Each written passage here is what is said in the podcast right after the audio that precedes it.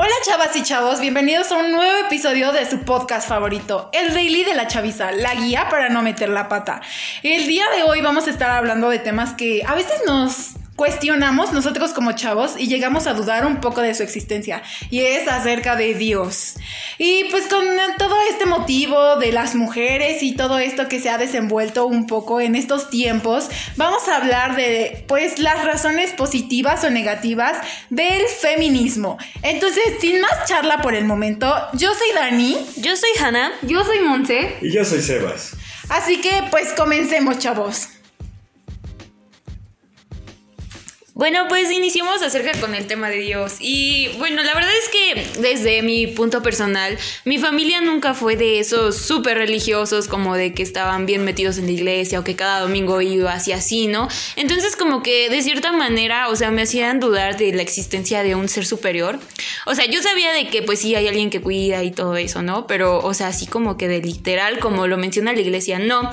Y de hecho incluso, o sea, mis abuelos son como muy devotos hacia ellos y a veces me sacan como de onda el de que en realidad que la palabra o que me daban libros acerca de Dios y cosas así. Y la verdad es que no, o sea, yo no, no creía en todo eso. Pero en una clase que tuvimos en la escuela que se llama filosofía, nuestro profesor como que te hace dudar sobre la existencia de Dios y creo que saca tus propias conclusiones acerca de él. Y pues yo llegué a la conclusión de que tal vez sí existe una fuerza superior, tal vez no es un hombre, un barbón así como lo pintan en las películas o así, pero sí es como una fuerza superior a nosotros y que la iglesia está muy fuera de contexto porque inclusive en la Biblia, o sea, lo que dicen las palabras de la Biblia, la iglesia como lo toma de otra forma y sacan como sus propias ideas. Entonces, creo en Dios, pero no creo en la iglesia. Ese es mi punto aquí, de Diosito. Bueno, yo creo que desde mi punto de vista, desde lo que yo he vivido, siento que he pasado por todas las fases con todo esto del tema de Dios. Por ejemplo, cuando yo era muy chiquita, pues todo el tiempo yo he estado en una escuela católica, o sea, todo el tiempo he llevado como ese seguimiento, el hablarme de los santos, de las vírgenes, de Dios, del ser supremo, de que siempre hay alguien que te va a estar amando y protegiendo a pesar de todo lo que hagas y que le puedes pedir perdón y aún así te va a seguir amando y todos esos temas.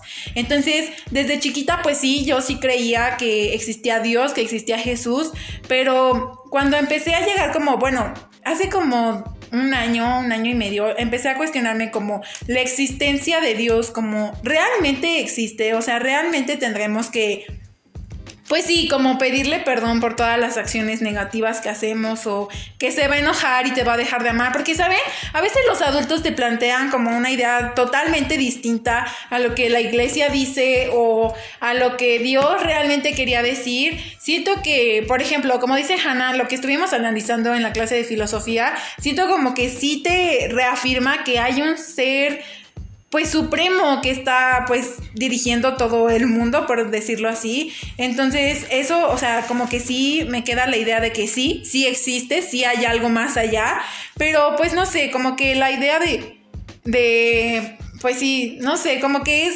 cuestión de la perspectiva de las personas. Pero a veces yo escucho personas que dicen como, es que yo no creo, es que yo soy ateo, es que no sé, como que creen en distintas cosas. Y miren, yo, yo respeto, yo no juzgo, yo, yo respeto. Y yo creo que es conforme a tu experiencia de vida y como te hayan enseñado toda esta parte. Y pues algo que yo quiero mencionar, bueno, en principio quería comenzar fuerte, pero mejor comenzamos relajados. Este, como lo mencionaba Hannah, este Dios no es como nos los pintan en las series, en las películas. Tan solo algo que me sorprendió mucho fue como, por ejemplo, en Los Simpsons, cuando aparece Dios, aparece como un hombre grande, barbón. No aparece su cara, pero sí aparece que tiene, que ya está viejo, ¿no? Que es un hombre de mayor edad. Y este, y también, por ejemplo, uno, un ejemplo muy, que se me hizo muy grave, y bueno, no grave, pero como que un poco nefasto, como en una serie que se llama Lucifer de Netflix aparece Dios, pero Dios es este, un señor negro con barba, ya viejo. Como que eso no le encontré sentido. O sea, si, no, si se supone que la Biblia nos dice que como tal Dios no tiene una forma humana, que aunque dice que nosotros estamos hechos semejanza de Él, no necesariamente somos iguales a Él. O sea, Él no va a ser este, una persona con nariz, este, ojos, eh, barba. Él puede que sea diferente o no sé cómo, cada quien cómo vea a Dios, cómo lo perciba. Pero ahí, empezando desde ahí, como que nosotros empezamos, empezábamos como a cuestionar de que si Dios existía. O yo, por ejemplo, en, este, algo que les puedo comentar es que yo no, hubo un tiempo en el que la verdad no creía en nada, en la que la verdad ya no me importaba mucho eso de la Virgen María, de Jesús, como que llegaba el 12 de febrero, el 12 de diciembre, el 12 de diciembre y decía, pues ¿para qué le festejamos a la Virgen de Guadalupe? Sinceramente no, no creo como tal en ella, o sea... Y pues de hecho se los llegaban a comentar a mis papás y ellos como que sí me hicieron una charla que, que la Virgen de Guadalupe es grande, pero la verdad yo nunca he experimentado así algo como vivió este Juan Diego, ¿cómo se llamaba? Sí, pues no. No, entonces como que digo, pues nunca he vivido esto, nunca voy a presenciar la, la presencia de la Virgen María o que venga un, un, Mesías, este, que renazca ese Mesías. Y a mí siempre se me hizo como un poco absurdo eso. Sí creo que hay alguien este, mayor a nosotros, sí creo que puede que haya como entes por encima de nosotros pero la verdad en que en mi cuestión, este, creo en un Dios, pero no creo muy bien en lo que dice la Biblia. Sí creo que tal vez hubo como un Salvador, este, eh, alguien este, como Jesús, pero que tampoco llegó a, a, tener este, como, como poderes o no sé cómo, cómo era. A buen vino. Ajá, que hasta podía, que le echaba lodo al ciego y se podía ver. o que revivió un, una momia. Que agua la convertía a vino. Sí. Eso la verdad. Ajá, sí. Que saque. Sería un gran poder, imagínate. Nunca estaríamos limitados a tomar alcohol. Que no lo hacemos, aclaro. Que no lo hacemos. Para nada. No. No. Y entonces en parte eso yo no lo creo mucho, no creo mucho en Moisés, en Abraham, todo eso. Pero sí, Abraham, o sea, el, el viejito. ¿eh? este, um, ¡Uy! Se está manifestando. Se está manifestando, Seba. ¿Qué, qué, qué Contexto, se está moviendo la puerta. Es el aire, ¿no? Sí, es el aire, ¿verdad? Por el aire, déjenme cierro la puerta por, lo, es por el momento sigan ustedes. Es Moisés, es Abraham. Yo vino por ti, Moisés, te va a echar una bola encima. ¿Qué, qué, qué, qué, qué, Sebastián? Miren, yo sinceramente creo que el gran error de la religión no es como tal lo que dice la religión, ¿saben? Sino cómo nosotros como personas interpretamos lo que nos está diciendo un Dios supremo, un Dios que es todo. Alguna vez lo veíamos en una clase y creo que tiene razón. Dios es un ser perfecto, no necesita de nosotros para vivir, más bien nosotros necesitamos de Él. Y creo que todas, todos como personas tenemos esa necesidad de creer en algo, en lo que sea, o sea, güey, en los fantasmas, en las brujas, en Dios, en... Eh, ¿Cómo se llama este? Tarot. en el tarot, en los horóscopos. Sí, todos soy. necesitamos creer en algo para sentir que nuestra vida tiene un sentido. ¿o qué? Porque si te pones como a filosofar, si te preguntas, ¿no, güey? ¿Cómo qué va a pasar con mi vida cuando, pues cuando me muera, ¿no? O sea, ¿dónde me voy a ir? ¿Qué Pepe o qué? O sea, ¿cómo va a estar el asunto? Yo creo que ese es como... que, que ese es el gran dilema de la religión. Y que como que la religión siempre ha planteado todo como un castigo, si lo vemos de esa forma, ¿saben? O sea, tú entras a una iglesia y lo primero que ves es mártires, personas sufriendo, personas en una cruz, personas quemándose. O sea, si tú lo analizas desde ese punto, el gran error que creo que la iglesia ha cometido es pintarnos a, a, Dios, pintarnos la religión como un castigo. Como que si no haces esto, te va a pasar lo otro, o te van a hacer esto, etcétera, etcétera. Yo tampoco nunca he sido una persona que ha experimentado en carne propia, yo diría, como un milagro así evidente. ¡Milagro! Hay mucha gente que sí, hay mucha gente que cuenta sus historias. Miren, yo, yo, yo les diré algo. Yo creo que todos hemos estado en ese punto de nuestra vida en el que nos consideramos ateos o que no creemos nada. Se me hace un poco ridículo pensar en una persona atea que dice que no cree en nada, porque el simple hecho de no creer en nada es creer en algo. O sea, ya estás creyendo en que no crees en nada. ¿Saben? Es, es un poco existencial el asunto, pero miren, yo les diré, creo yo que cuando era niña yo sí era mucho de las niñas que pues rezaban, que mi abuelita iba a la iglesia, que me llevaba y ese tipo de cosas, ¿no? Y pues es bonito, porque cuando eres niño no ves esa parte como del castigo, esa parte del dolor, de, no sé, de, de todas esas cosas, ¿no? Entonces me gusta considerar que todos los días levantarme para mí es un pequeño milagro, no sé, el abrir los ojos, el ver que, güey, que dormí cuatro horas pero me desperté, o sea, si lo vemos de esa forma podemos eh, darle como un enfoque diferente a nuestra vida, como que pues un milagro, no sé, pueden ser nuestros amigos, esa persona que llegó cuando, cuando lo necesitabas. O sea, ese tipo de cosas pueden ser tu milagro. Solo es cuestión de que tú le des una interpretación a la religión y con eso puedes como solucionar muchas dudas al respecto. Pues yo creo que concuerdo con tu idea, como que a veces es un poco, pues sí, de cierta manera decir tonto en no creo en nada, porque sí, de alguna manera pues ya, ya estás creyendo en que no hay nada más allá. Entonces, hay algunos puntos que, por ejemplo, a mí me molesta cuando las abuelitas como que empiezan con sus cosas. O, por ejemplo, eso que decían de que pues Dios no amaba a los gays o Dios no amaba a la gente que peca o cosas así. O sea, realmente yo no creo que eso sea cierto porque la iglesia, la Biblia nos habla, bueno, después del mm, Antiguo Testamento, sí, el Antiguo Testamento es donde no habla de... donde no habla del amor. Bueno, eh, la Biblia y todos esos, como que pintan una idea de que tenemos un Dios amoroso, de que es un Dios que, pues sí, que es bueno y que, como dice Monse, Él no necesita de nosotros, nosotros necesitamos de Él.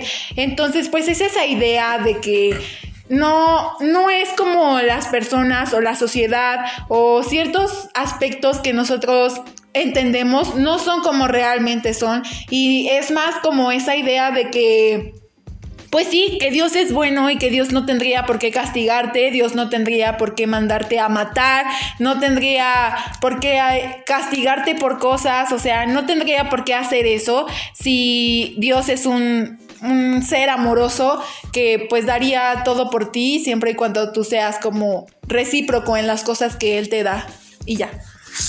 Pues otra vez quiero volver a este punto de Diosito, porque algo que quería mencionar es que, sí, como decía Dani, este, como que nos plantearon de que nosotros, bueno, de que él aborrecía a los homosexuales y todo eso, y que, por ejemplo, un gran, un gran ejemplo en este caso podría ser lo de Sodoma y Gomorra. ¿No, saben la historia de Sodoma y Gomorra? No. De lo que sucedió que hubo un pueblo, algo así que era muy sexual, que incluso hasta creo que tenían, eh, practicaban el, bestialismo de estar con animales, o sea, era un ambiente sexual masivo, o sea, ahí sí como que se armaban fiestas, orgías. Y eso en parte yo creo que, eso sí ya está como muy exagerado este, te lleva hacia límites. Pero sí está bien que nosotros nos desarrollamos sexualmente de la mejor manera y que también no, nos guiemos conforme a lo que nos dicen nuestras abuelitas o, este, tías. Porque luego a veces me impresiona que te digan que está mal hacer algunas cosas que tocarse por ahí abajo. o también este, que tener relaciones con tu novia cuando pues, ella, ellas tuvieran como 22 hijos y se contradicen también. Sí. Que luego a veces se me hace gracioso, o sea, luego me regañan. No, pero o sea, por ejemplo, la religión habla de que puedes tener relaciones sexuales porque de esa pero solo para procrear, Sí, para procrear. También, en parte. Por placer. Sí, aunque no sé ahí si lo hacían por placer o para procrear, pero yo creo que como no había televisión, pues tenían que hacer algo para entretenerse. algo para entretenerse. Tengo para que te entretengas. Ah, entonces, algo que quiero mencionar es que sí, sí existe un ser supremo. Este, pero volviendo a lo mismo, este, no, no creo como tal así en, en otro tipo de un, José, ¿no? una Virgen María. Sí, sí creo. Tampoco me creo eso de que la Virgen María está haya sido embarazada en o sea, tu papis. Ajá, como que llegó una paloma y qué pasó ahí, o sea, no. Pasó ahí. Bueno, no sé muy, muy bien, o sea, tampoco puedo hablar mucho de esto porque no, no he leído mucho eso de las escrituras de la Biblia y leer esa historia de cómo la Virgen María se embarazó, o incluso también que decían que creo que José era un hombre de 80 años y... Que ella era su segunda familia, ¿no? Que Ajá, tenía era su segunda esposa, pero había quedado viudo José. Pero bueno, también en algún otro capítulo podemos hablar sobre los mitos o cosas que han llegado a suceder, como que lo que nos hacen creer en la Biblia y, en contra a lo que sucede en la vida real. Qué bonitas uñas, este. Esas son las que yo me iba a hacer. Ajá, pero a ver, Hanna, ¿qué, qué me Pues bueno, pues yo digo que cada quien es libre de creer en lo que quiera. Nada más hay que respetar, porque pues si lo vemos así, hay muchas muchos tipos de religiones, muchas deidades, muchas creencias. Entonces yo solo queda en, pues en respetar. Al fin, y, al fin y al cuentas, como decía Monse, todos tenemos la necesidad de creer en alguien para trascender, porque si no tenemos como un, un propósito de la existencia, o sea, creo que nos perderíamos completamente. Entonces yo solo, solo me queda decir que muy bien para ustedes. Muy bien para ustedes que, crean en lo que sea, si es en un dios, en muchos dioses, no importa, solo queda respetar, de que sean devotos a su religión y pues ustedes saquen sus propias conclusiones acerca de ello. Y pues vámonos a otro tema, Dani. Del feminismo. Bueno, como sabemos, este 8 de marzo, de nuevo, por tercer año consecutivo, consecutivo, se estuvieron haciendo pues muchas protestas.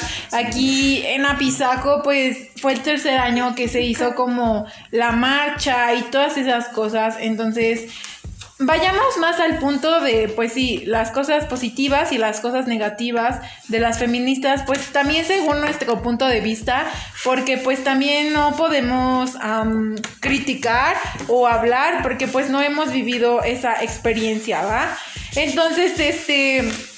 No sé, Hanna, cuéntanos un poquito de tu experiencia acerca de, pues tú, ¿qué, qué opinas de todo esto? Pues mira, yo al principio estaba como tipo de, ay, es que ¿por qué hacen todo ese argüende? O sea, tal vez sí estoy a favor, pero yo decía, ¿por qué hacen todo ese argüende? ¿Por qué queman? O sea, ¿a poco no piensan? Así, ¿no? Pero, o sea, ahorita que me pongo a analizar y que ya he como, tal vez no he estudiado como tal, pero sí he leído acerca de lo que trata, de las leyes y todo eso, y también acerca de lo que vive la mujer a diario, porque no solo es este como en ese día en el que tú protestas, sino que de verdad hay muchas personas que mm, eh, sufren demasiadas cosas y pues yo digo que alzar la voz por derechos, por igualdad, por un respeto verdadero y no hablo que todos los hombres hagan lo mismo, ¿verdad? Pero sí hay como personas que pues no no valoran el tener a una mujer o el deber a una mujer, ni porque tengan hermanas, hijas, una madre, todos tenemos una madre, ni siquiera por su madre respetan a las mujeres, entonces yo digo que tal vez lo que hacen las feministas, el de dar a escuchar su voz y todo eso, estoy a favor de que igual si pintan y eso, ahí sí no puedo entrar tanto en detalle porque aún estoy como del que pues entre que si hacen esto y el otro, pero si me pongo a analizar si alguna, si a mi mamá, a mis tías, a mis amigas les sucediera algo, yo supongo, y yo haría lo mismo que hacen todas estas mujeres, entonces estoy a favor a lo que hacen las mujeres en este 8 de febrero en sus marchas. Marzo, marzo. Ay, marzo. de marzo, de marzo. Tenemos con febrero. Ajá, o sea, bueno, en ese punto yo creo que yo este año tuve una molestia porque uno de mis amigos muy cercanos me felicitó por el hecho de ser mujer. Entonces, entonces y yo les, o sea, sí, exacto. Entonces, a mí, bueno, no fue como tal que yo me pusiera a investigar la razón del por qué no es un día para felicitar, sino un día para conmemorar. Y bueno, sí, estuve buscando, estuve encontrando ciertas cosas. Y bueno, todas estas mujeres que estaban en la fábrica, yo creo que fueron suficientemente valientes y quisiera ser como ellas, de que fueran las primeras en iniciar todo este movimiento, en ser esa fuente de inspiración para todas las mujeres que el día de hoy pues estamos levantándonos y siendo fuertes cada día. Entonces, pues no sé, yo lo comenté con mi amigo y le dije, oye, pues es que sabes que no, no se dice felicidades por ser mujer, o sea, no es algo que se deba de felicitar. Solamente, pues puedes decirle gracias por ser valiente, gracias por estar conmigo, darle las gracias y no, yo, yo sigo muy enojada porque me peleé con él y pues no sé. Entonces siento que a veces no es tanto la responsabilidad de las mujeres, sino, bueno, sí, también porque, ¿saben? Si una mujer educara a los hombres, si todas las madres del mundo educaran a sus hijos para que dejaran de ser machistas, todas las generaciones que vienen van a dejar de ser machistas, de maltratar a las mujeres. Y comencé a tomarme, desde hace un año, comencé a tomarme pues un poco más en serio todo este tema a... Sebas. Sí, sí, sí. Seriedad, por favor. Contexto, Sebas se está cayendo de la silla. Entonces, si las mujeres pues educaran a los hombres y les dieran a entender un poco de por qué las mujeres luchan. Yo lo comentaba con Monse, ella me decía a mí, yo se lo dije a ella, o sea, si ella le llegara a pasar algo, si llegara a desaparecer, yo quemaría, yo rompería todo, porque si hiciera justicia, por, porque no es justo que las mujeres un día se vayan de su casa y aparezcan muertas, aparezcan destazadas, aparezcan violadas, aparezcan traumadas. No es justo, no debería de ser así. Tranquila, Dani, tranquila. A ver, les daré, les daré mi, mi punto de vista, ¿ok? Yo soy mujer. Nunca he. nunca he. nunca he sido. no, ya, modo serio, señores, modo serio. Modo serio. ya. Soy mujer y nunca he vivido una violación, nunca han matado a nadie de mi familia que sea mujer, nunca han secuestrado a nadie. Yo lo veo de esta forma. Véanlo, véanlo tan solo así. Tengo 17 años. Me da miedo salir a la calle de noche. Me da miedo salir a caminar si no salgo con alguien. Me da miedo hacer cosas por mí misma. O sea, me da miedo moverme en transporte público.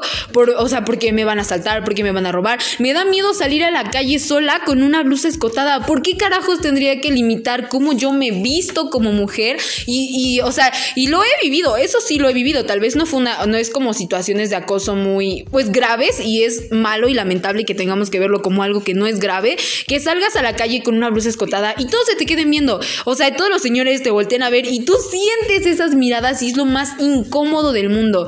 Entonces, miren, yo lo veo de esta forma. Yo creo que ya después de una gran meditación, está bien, vayan, yo no digo que tal vez yo, yo personalmente lo haría, de que voy y quemo, pinto, rayo, destruyo. Miren, yo la verdad es que no siento que un hombre no es que no pueda opinar al respecto, ¿verdad? Pero sinceramente, por mucho que los hombres digan, no, es que es patrimonio de la humanidad, no sé qué. De hecho, yo vi un meme que decía, o sea, sacas en el partido. Ay, o sea, sí, bueno, ese es otro tema, pero a ver, déjenme termino mi idea. Se o sea, sus clases de historia. Eh, se, saltaban sus clases de historia y ahora vienen aquí a decirnos que los monumentos son patrimonios de la humanidad.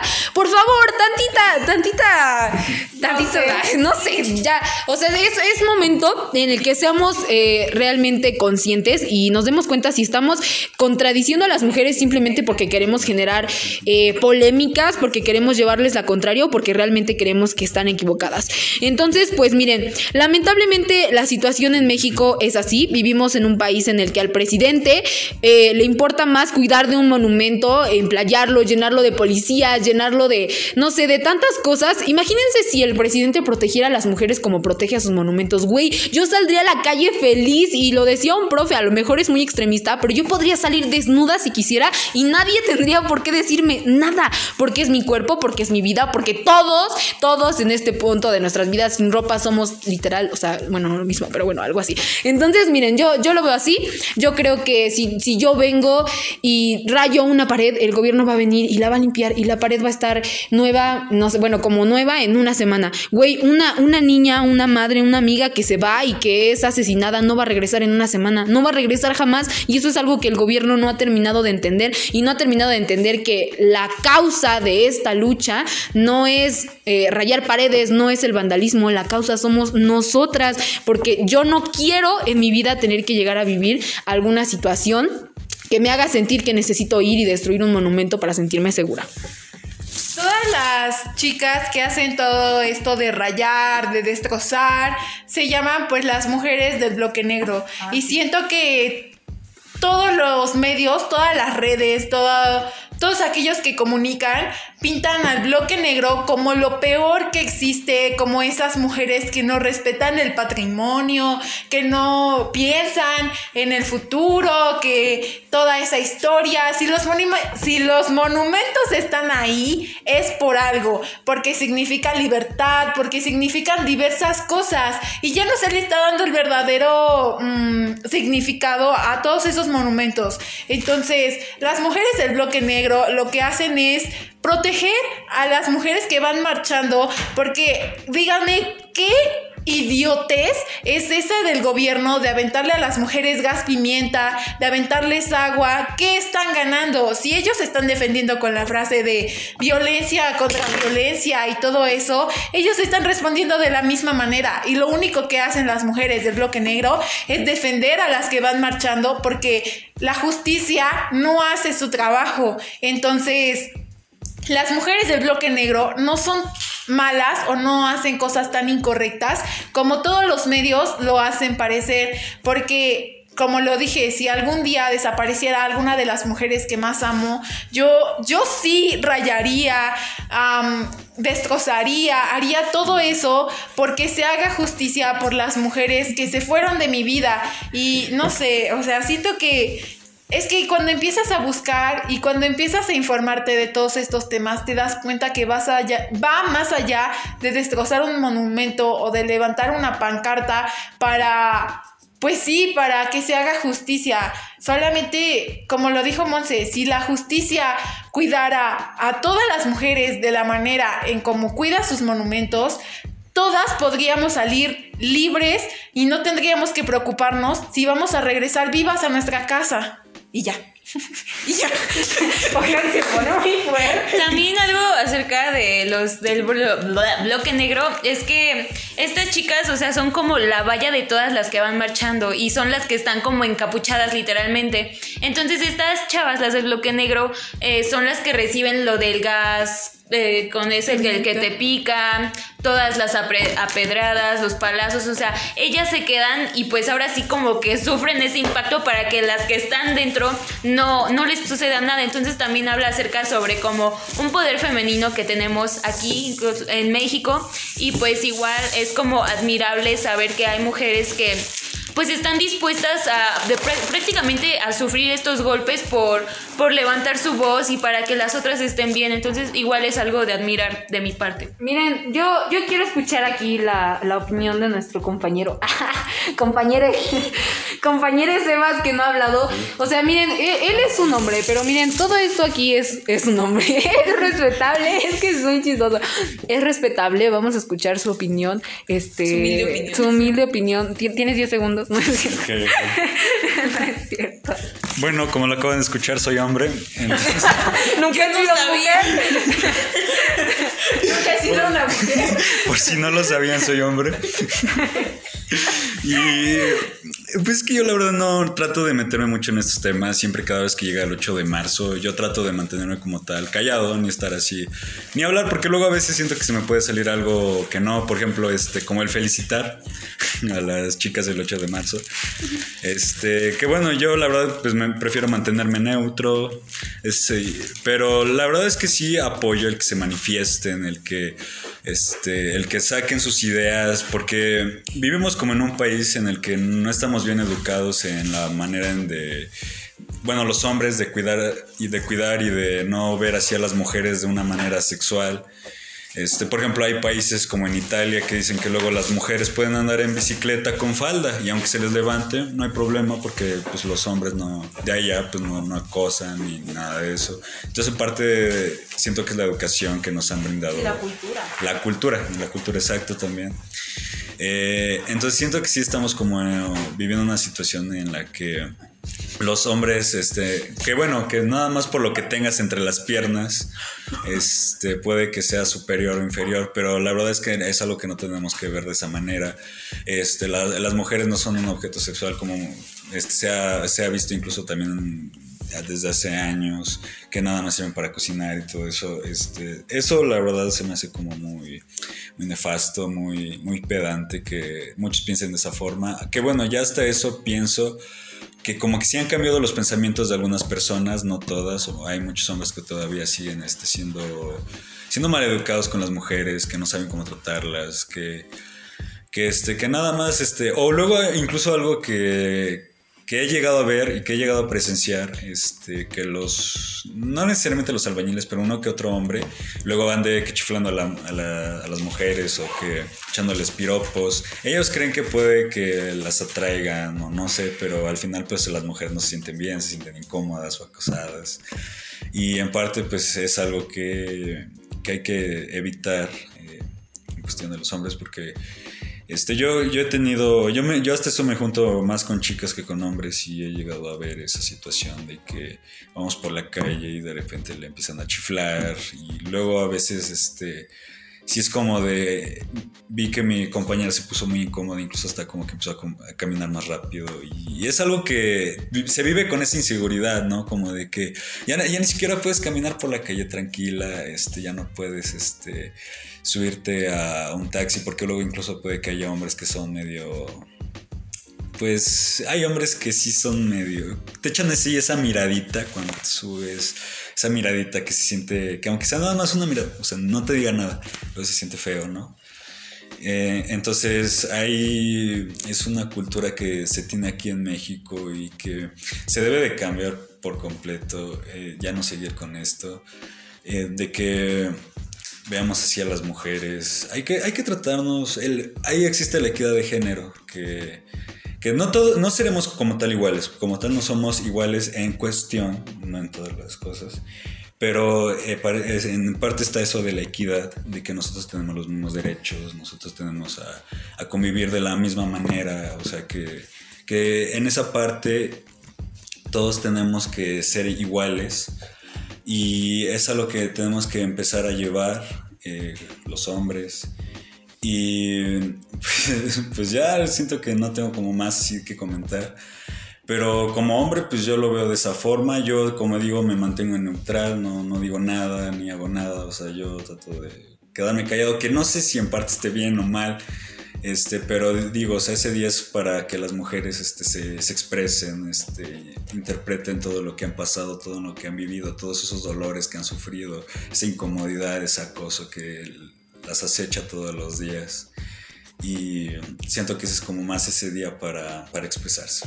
Miren, o sea, el punto que menciona Sebastián es algo importante y creo que yo estoy de acuerdo. Cuando un hombre no entiende la causa por la que las mujeres estamos luchando, es mejor callarse. Es como ese dicho que dice, si no vas a ayudar, no estorbes. O sea, creo que básicamente las cosas son así. A veces los hombres son muy argüenderos y por querer seguirle a la corriente a todos es como, ah, sí, ya están rompiendo las ventanas, ya están rayando los monumentos. Incluso es, es muy triste escuchar las palabras del presidente al respecto de lo que piensa acerca de esto. Eh, ahí se hizo muy, muy viral un TikTok que decía que no, que las mujeres de hoy se están preparando, que ya no son las mismas armas, que usan bombas molotov. Güey, ¿quién es su vida?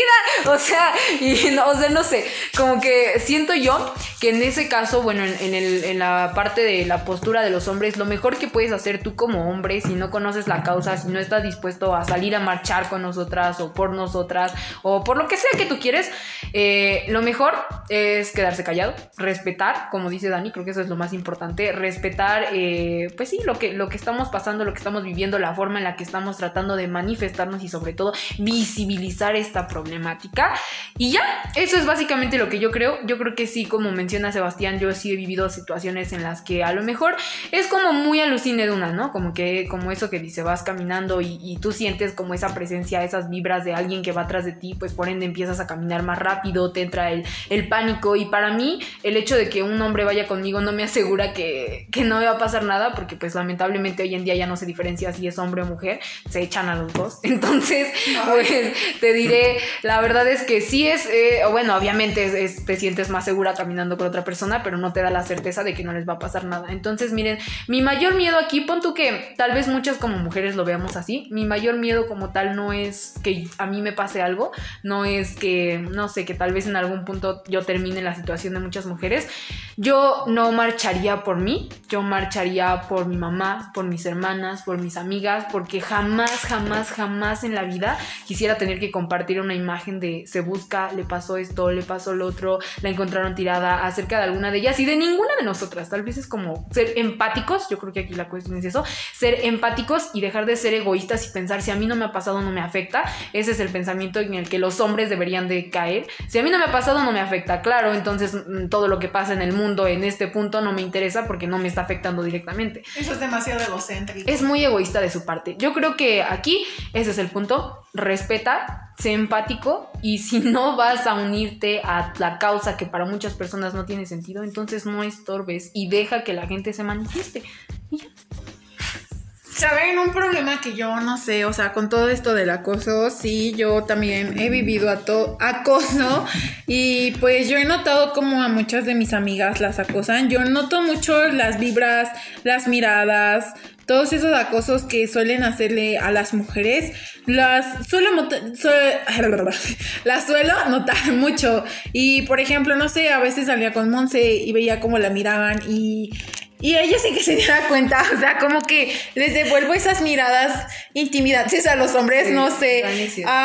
no soy de esas personas que se deja, es como me hacen algo y yo reacciono, o sea, no sé si es un problema, si es una fortaleza, una debilidad, no sé qué sea, pero no sé quedarme callada y no sé solamente dejar que me hagan. Entonces, por ejemplo, el otro día yo iba caminando normal y escuché que un hombre dijo, disculpen la palabrota que voy a decir, pero escuché que, dijo este algo de una mujer puta y yo me enojé porque, o sea, estábamos en el 8 de marzo y se atrevió a decir eso, o sea, no, ¿qué le importa la sexualidad de la mujer que haya sido? Y pues sí me enojé y me regresé y le dije que las mujeres no son putas.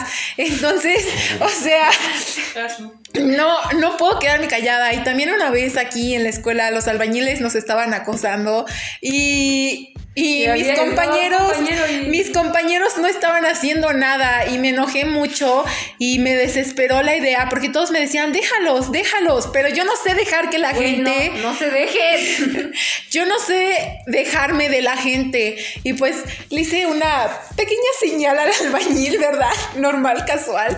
Y no sé, pero en todo este aspecto yo sí reacciono a todas las agresiones que tienen los hombres, porque quizá no me estén faltando el respeto a mí, quizá no vaya contra mí, pero de todas maneras sé lo incómodo que se siente que te sientas acosada por un hombre y si la mujer que está al lado de mí lo necesita y no, no está preparada para ser valiente y responder, yo sí estoy preparada para responder y ayudarla, porque en algún momento también hubo personas que me ayudaron a mí cuando me sentía acosada.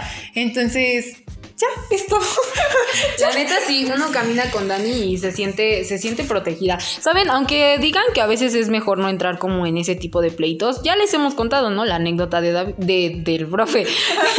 o sea, a lo que yo voy es eso, güey. Pues también se siente bonito que, que te sientas protegida, ¿no? Que sepas que la gente que va contigo es gente que te va a cuidar, es gente que no va a dejar que te hagan algo. Y caminar con Dani es así.